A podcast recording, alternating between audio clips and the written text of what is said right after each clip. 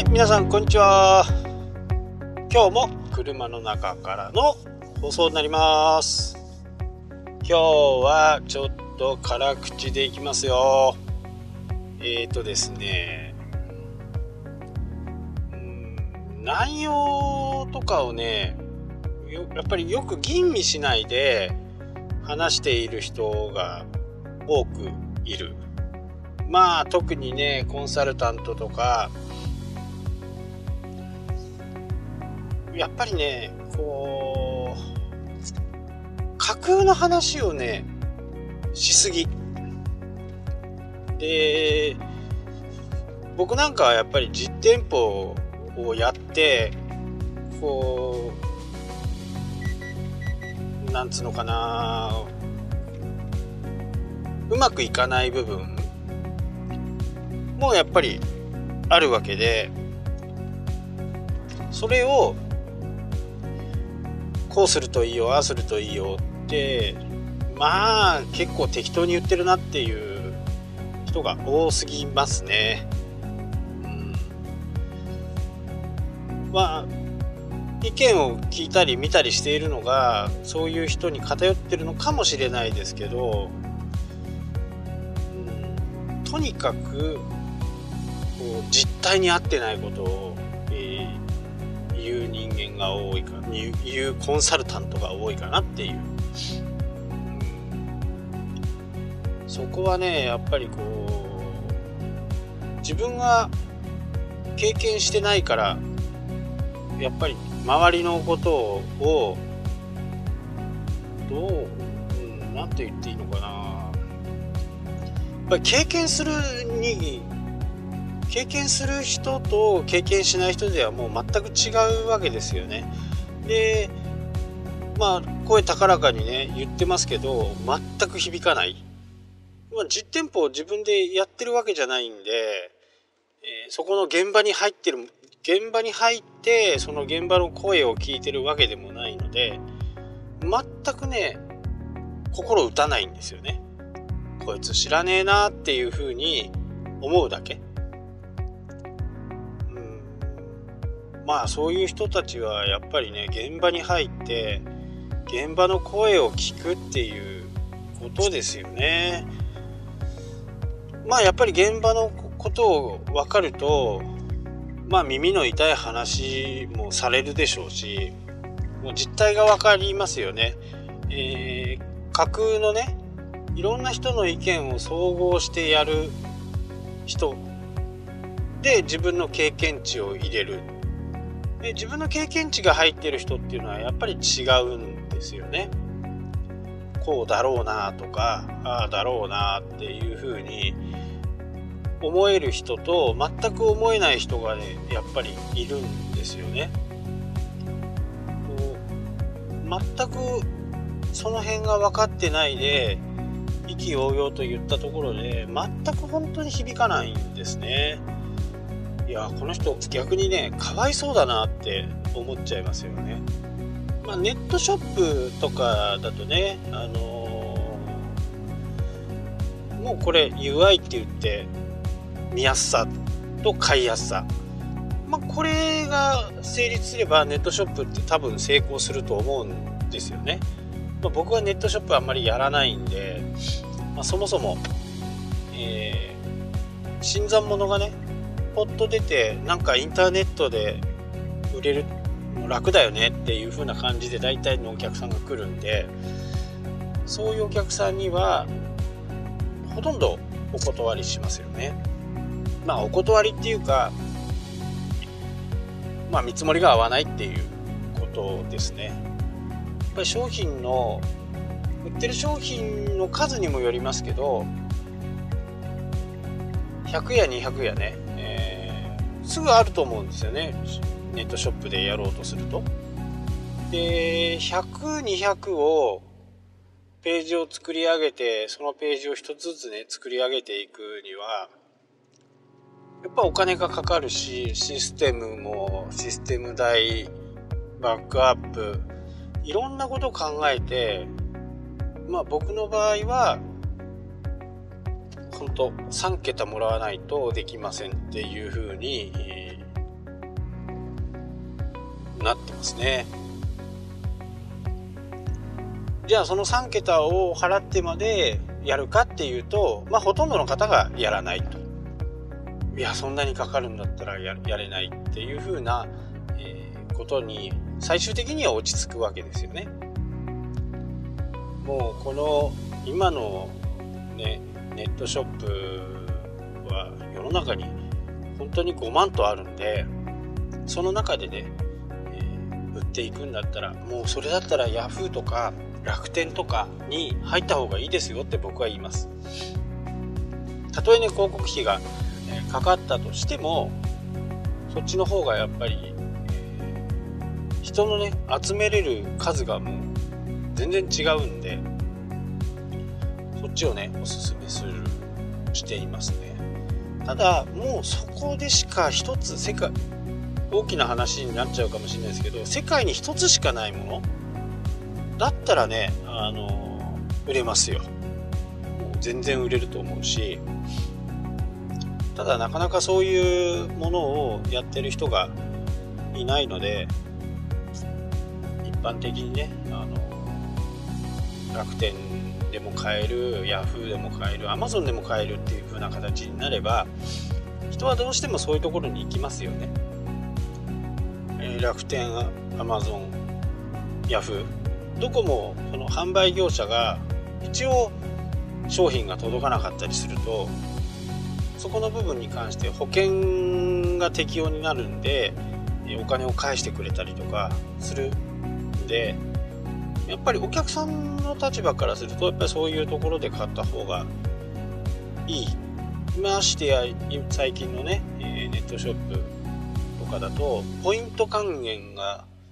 まあえげつない。ちょっとうさんくさいポイント還元なんですけどね。期間限定とか、まあ、その期間に使わないと、えー、執行するよというまあ基本的にポイントもそうなんですけど期間がね短すぎるんですよね。2ヶ月3ヶ月とか。3ヶ月とかだとやっぱりそのポイントを消化するためにやっぱり元また物を買うっていう。まあここを狙ってるんでしょうけどね、えー、今ね目の前の車が滑って電信柱に激突しました。はい、よそ見してたんですね。怖い怖い。バスにぶつかるかと思ったら、なんとかね、バスにはぶつからないで、そのまま街灯にぶつかって、まあ、そんなにスピードは出てなかった、出てなかったんで、まあ、大丈夫でしょうけど、えー、やっぱりこう冬道は気をつけなきゃダメですよね。今こうキュッと全部ブレーキ踏むとザーッと滑りますから。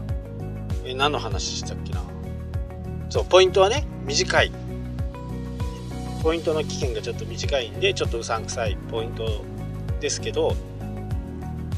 Amazon はねあのそういうポイントとかっていうのはあるんですけどまあ1%とかね。本で10%っていう感じのポイントしかないんで、えー、Yahoo ショッピングと行くとね僕みたいなソフトバンクユーザーはまあなんかアプリで買うとなんとか、えー、なんとかで買うとなんとかかんとかとかって言って15倍とか20倍とか。まあそんなのに踊らされるわけですよ。まあそういう風にして、えー、またリピートリピートっていうさせていきたいんだろうなっていう作戦にまんまと乗っかってるみたいな感じです。私もね。だからそういうネットショップをやるんだったらそういうところで、えー、やった方が売れるとは思うんですよね。個人でさあ一からやろう。でこれはねちょっとまあうちわの話になりますけどもえー、ハンコ屋さんのサイトがあるんですけど、えこれ本部のね、本部。で、これ加盟店でネットショップをやっちゃダメなんですよ。ルールがあって。で、必ず本部の、えネットショッピングサイトを使って購入するっていうルールがあって例えば北海道でえ10万円売れるとそのうちの何パーセントが加盟店に入るとかっていうこうこういうシステムなんですね。でもうかれこれね6年ぐらいになりますけど全く売れない。とにかく買いづらいんですよ。僕が言うのもなんですけどね。いやこれは買わんでしょっていう。そういうネットショップも見てきてるもんだから間近にね。やっぱり買いやすさっていう部分はもうすでに、えー、ヤフーの会員だったり楽天の会員だったらもう新たにねなんか住所を入れて何をしてっていう風なことはね考えないでもうボタンペチペチペチっと押しておけば買えるみたいな感じなんでやっぱりねこういうところがいいですよね。まあまあネットショップの話じゃなくて、ね、まあ先生とされる講師の人でもそうなんですけどやっぱりリアルな店舗を指導する場合には本当にね膝つき合わせてそこのお店の問題を吸い上げないと全く問題の解決にならない。で大体は、えー、そういうコンサルタントが入ったり、えー、店の立て直しをする時って大体社長と社長がその誰がコンサルタントにいいかとかっていう風な形で決めると思うんですけどでコンサルタントと社長は仲がいいけども社員とまあ社員からするとねなんだこうよそ者が入ってきてっていう風な形になるんでここでまた一つギクシャクするんですよね。でも真剣に話を聞いたりいろいろ問題点をね吸い上げることで信頼度って増すはずなんですよ。それにはね少し時間がかかるかもしれないです。初めはね嫌な顔されてるけど実際にそれで1つでも2つでもね成果が出るとそこからまた勢いがつきますしいやコンサルタントの先生がこう言ってるからこうしてっていう風な形だとほとんど成果は上がらない、まあ、個人ビジネスとかねスモールビジネスで1人とか家族でやってる。って言ってもねやっぱりなかなか難しいと思いますよ。こう私なんかもよく経験してますけど今いる社員スタッフに新しい子が1人でも入ってきてその子がねなんか特別な力があってそこの部分にすごい長けてるという風な形になるとこれやっぱり前からいるメンバーっていうのは面白くない。っていう風なね感覚になっちゃうんですね。やっぱり新しい血が入るとどうしてもね今までの血を汚されるみたいなイメージがありますし今まではこうだったからこうでしょっていう風な形。またこれがまた問題なんですよね。今までは今までかもしれないけどこれからは新しいことをどんどんやらないとやっぱり時代とともにね変わっていかなきゃならない。でこういう状況になるわけですよ。新しい血が入ってきてやっぱり拒絶反応を起こす。まあこれはねいい例かわからないですけど O 型の人に A 型の血を輸血するとやっぱり拒絶反応をするはずですよね。場合によっては死んじゃうかもしれない。だから結構そこの部分はこう導入からねすごくこう丁寧にやっていかないと結構厳しいんですよね。だからそういう人がね本当に多い。まあ成功してないんだろうなってやっぱり思っちゃうんですよね。いろんなところで宣伝をしてるし。まあ稼いでないのかどうなのかちょっとそこは分かんないですけどね。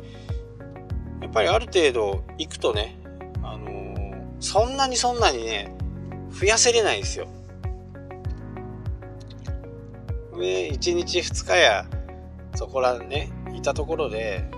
多分何も解決しないと思うしただただお金を捨ててるみたいなもので、えー、そういう人もいますよその先生と仲良くなりたいから先生にお金払うっていう人もいます。それはもうもう全くなんかこう売り上げを上げようとかいうふうなことじゃない。で本気でね売り上げ上げようと思ったらやっぱり社長とか社員がもうゼロからスタートする今まではこうだったとかっていうところをねやっぱりそこを見直す話をねしていかなきゃ何にも変わらないですよね。で半年やってみて、えー、変わらないとか売り上げ変わらないまあそういうことはね得てして多くてそれで最終的にあのコンサルタントはダメだっていうふうなことをまた、えー、他で言うわけですよね。お客さんがね、まあ、そこのその繰り返しかな。でもいいと思ってるくれてる人はやっぱり長くお付き合いできますしちょこっと顔出すだけでねあのまあ言い方どうかはね分かんないですけど社員さんもピリッとしますよ。来たなみたいな。またあいつ来たなみたいな。でもやっぱりそこは丁寧に話をしてであの僕もねそこの部分に関して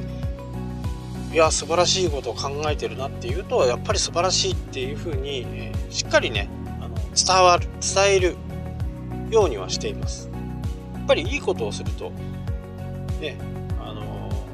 褒めてあげるっていう言い方は、ね、大変奥がましいですけどやっぱり何か新しいことをして新しいことをするってみんなやっぱり不安なわけですよ。